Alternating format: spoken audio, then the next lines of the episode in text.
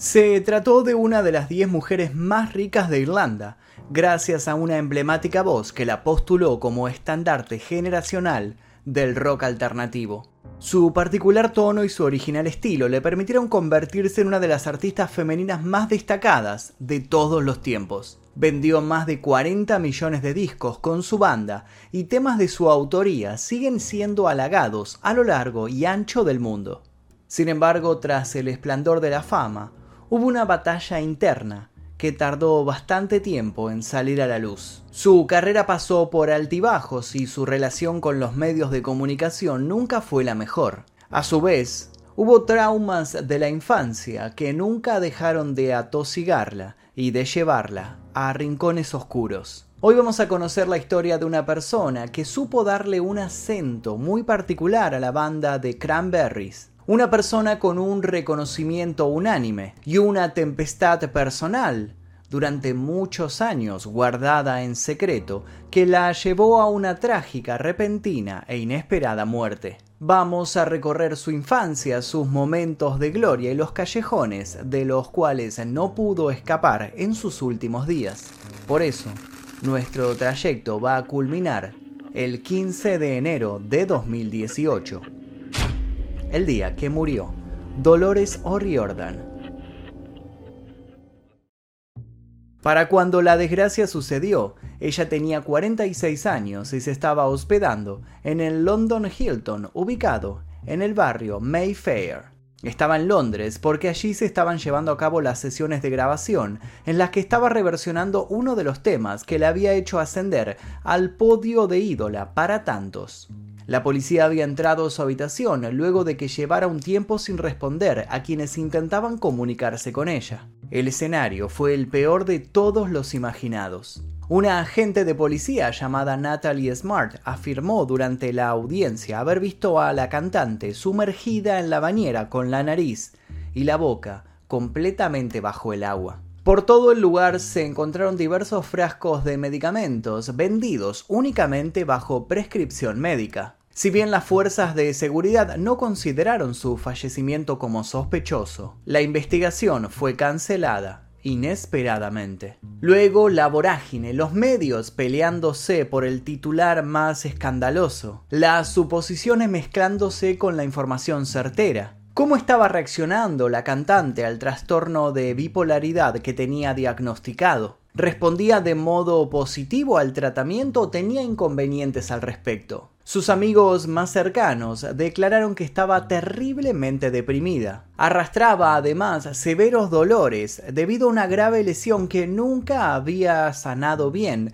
y que la había obligado a cancelar varios conciertos en 2017. Ante la sorpresa, algunos, no sin algo de morbo, intentaron encontrar alguna respuesta revisando la extensa biografía de la mujer. Según algunos medios estadounidenses, la cantante había intentado suicidarse en 2013 debido a un cuadro de depresión y colapso mental. Salieron a la luz declaraciones que hacía tiempo había realizado sobre su infancia. Todos intentaban buscarle sentido al suceso. Todos estaban muy conmocionados había muerto quien luego de George Romero había logrado popularizar la palabra zombie. Mientras se terminaba todo el papelerío para que se reabriera la investigación que buscaba determinar la causa de su muerte, una nota oficial aseguró que el cuerpo de Dolores O'Riordan iba a ser repatriado para que le dieran una enorme despedida en su tierra natal. Y a esa tierra natal nos dirigiremos para conocer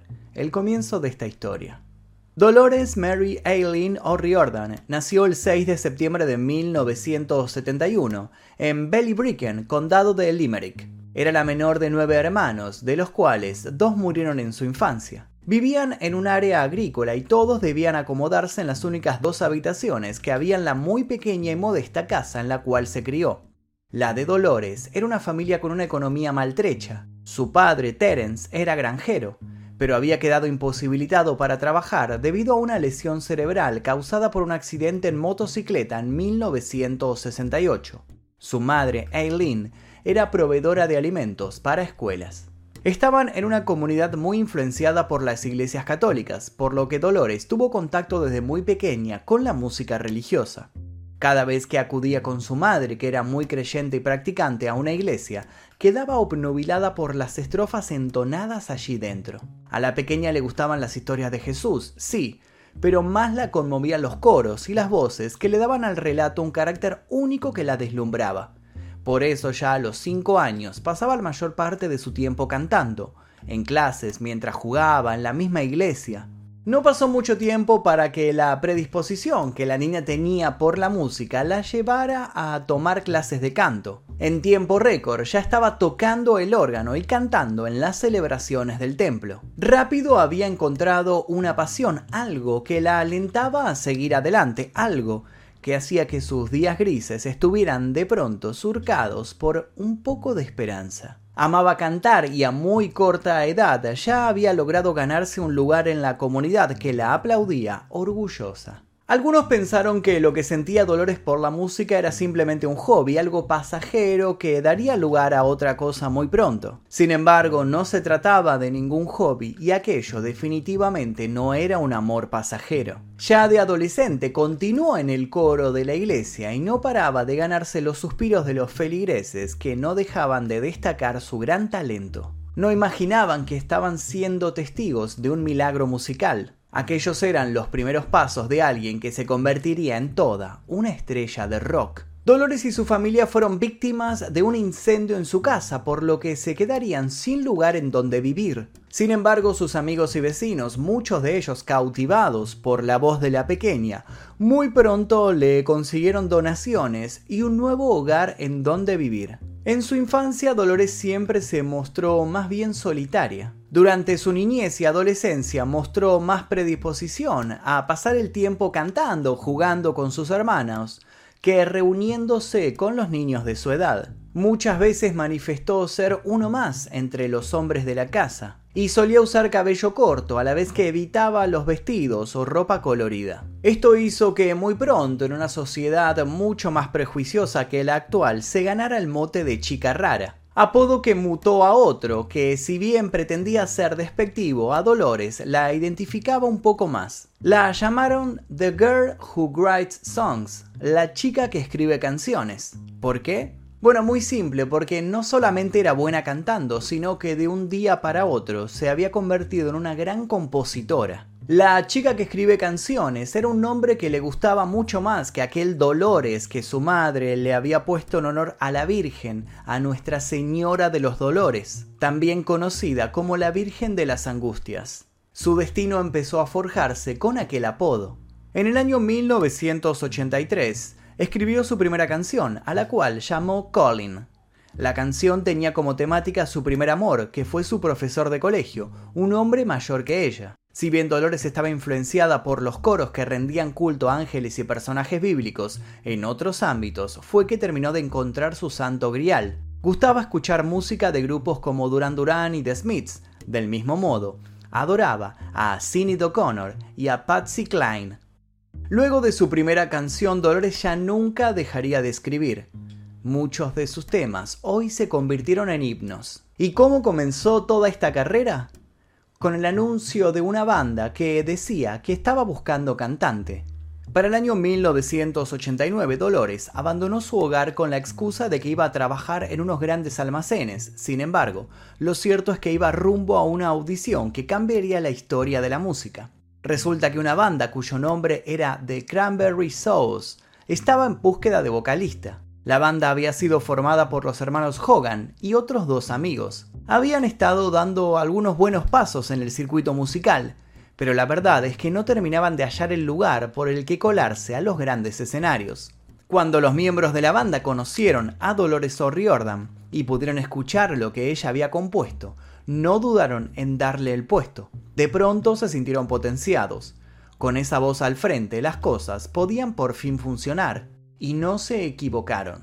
Al poco tiempo, la banda comenzó a cosechar éxitos. Por sugerencia de Dolores, cambiaron el nombre a simplemente The Cranberries, y el resto es historia.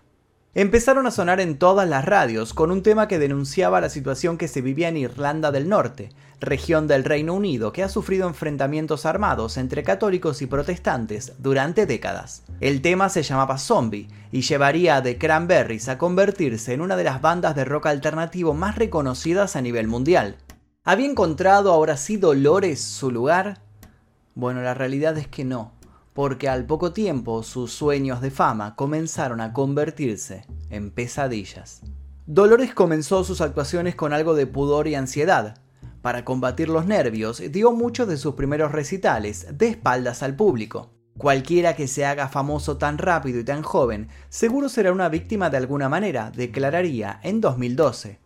Pero no nos adelantemos tanto. La prensa sensacionalista británica encontró muy redituable hablar de Dolores, sobre todo haciendo hincapié en problemas personales o bien adjudicándoles trastornos que no sufría, solo para vender más ejemplares y mantenerse en el centro de la polémica. A pesar de los cuestionamientos sobre su explosiva popularidad, Dolores y sus compañeros siguieron adelante y consolidaron su carrera con los discos No Need to Argue en 1994 y To the Faithful Depart en 1996.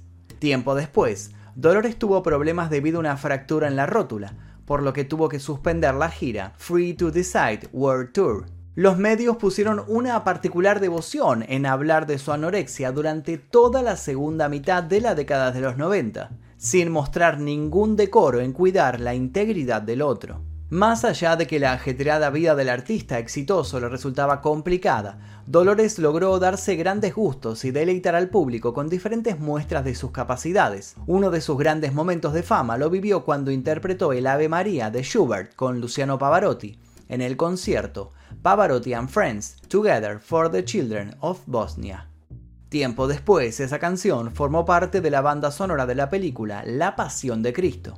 Después de romper muchas taquillas, Cranberries se separó en 2003. Noel Hogan, Michael Hogan y Felgar Lawlor siguieron con sus propios proyectos en la música, pero Dolores tenía otros planes, alejarse de los contratos, las giras y los escenarios para siempre. El estrés que todo esto representaba la agobió y por eso decidió desaparecer de la escena pública.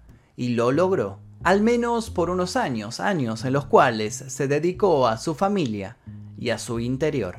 Dolores estaba casada con Don Barton, el ex manager de la gira de Duran Duran. Tuvo su primer hijo el 23 de noviembre de 1997 y el 10 de abril de 2005 nació Molly, su segunda hija para el año 1998 compró una granja de 61 hectáreas llamada Riversfield Stud, ubicada en Kilmallock, County Limerick, lugar donde vivió seis años. Ese lugar fue vendido en el año 2004 por la misma cantante. Y también utilizó su carrera para reconectarse con la fe, Recordemos que Dolores seguía siendo una creyente, quien luego, con el tiempo, se autoproclamaría provida y se mostraría totalmente en contra del aborto. Tuvo la oportunidad de cantar para el Papa tres veces en los conciertos anuales de Navidad en el Vaticano. Dolores también coqueteó con otras artes. En varias ocasiones, por ejemplo, pasó por la gran pantalla, la última de la mano del director Richard Grieco en la película Evilenko. Formó parte de Click, la comedia con Adam Sandler, y su música estuvo en la banda sonora del film. Terminaría confesando que el trabajo en los sets de rodaje era demasiado complicado para ella.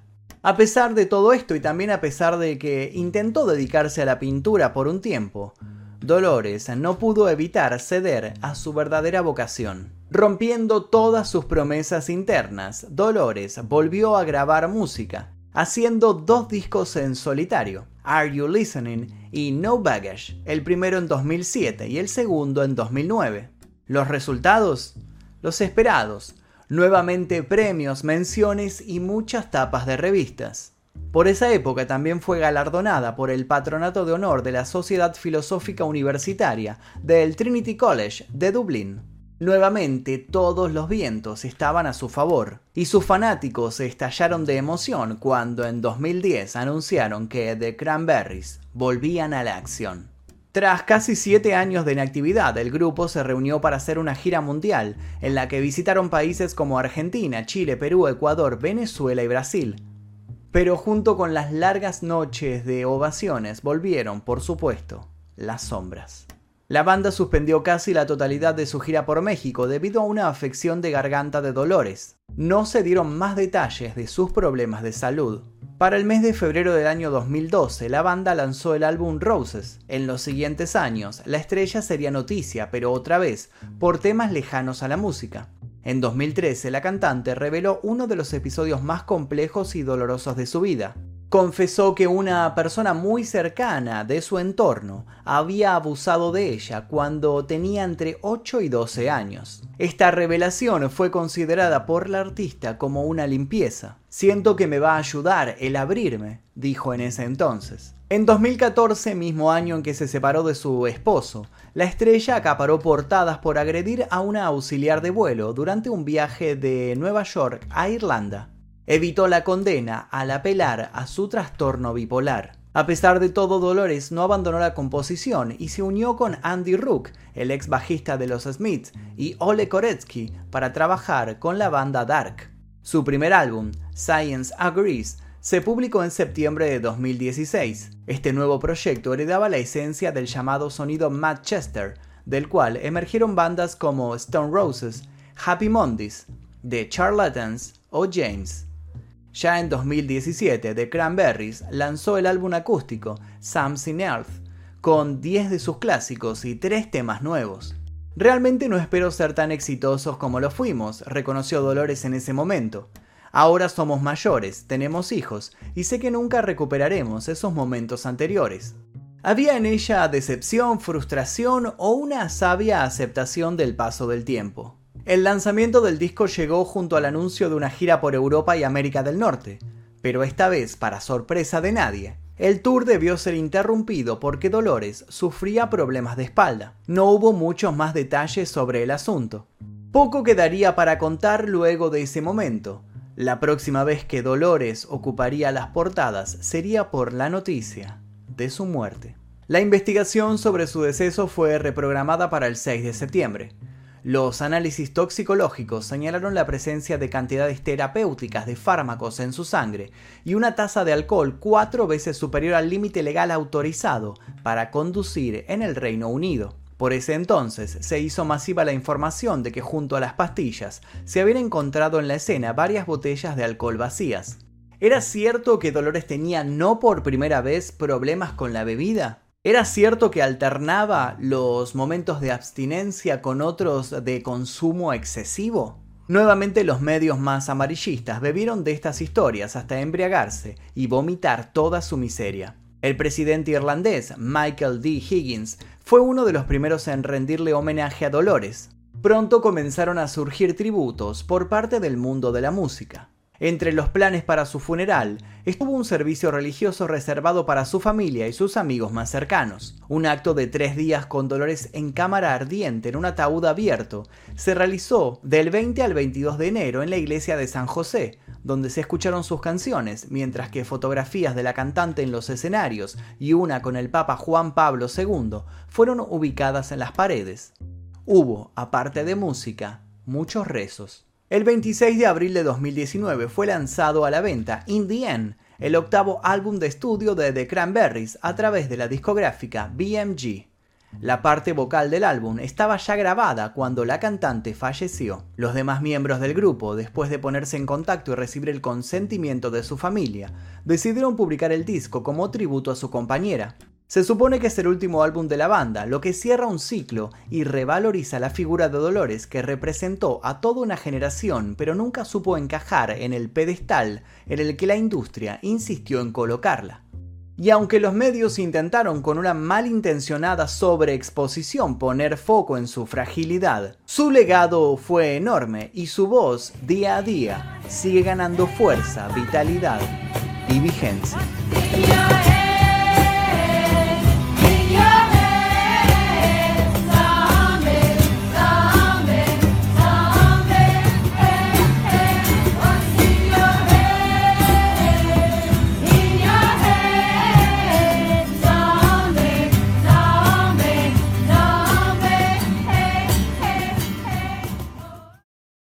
Y hasta aquí el video del día de hoy, espero que les haya interesado la historia de Dolores O'Riordan. Si les interesó les pido por favor que dejen su like, se suscriban si todavía no lo hicieron y activen notificaciones.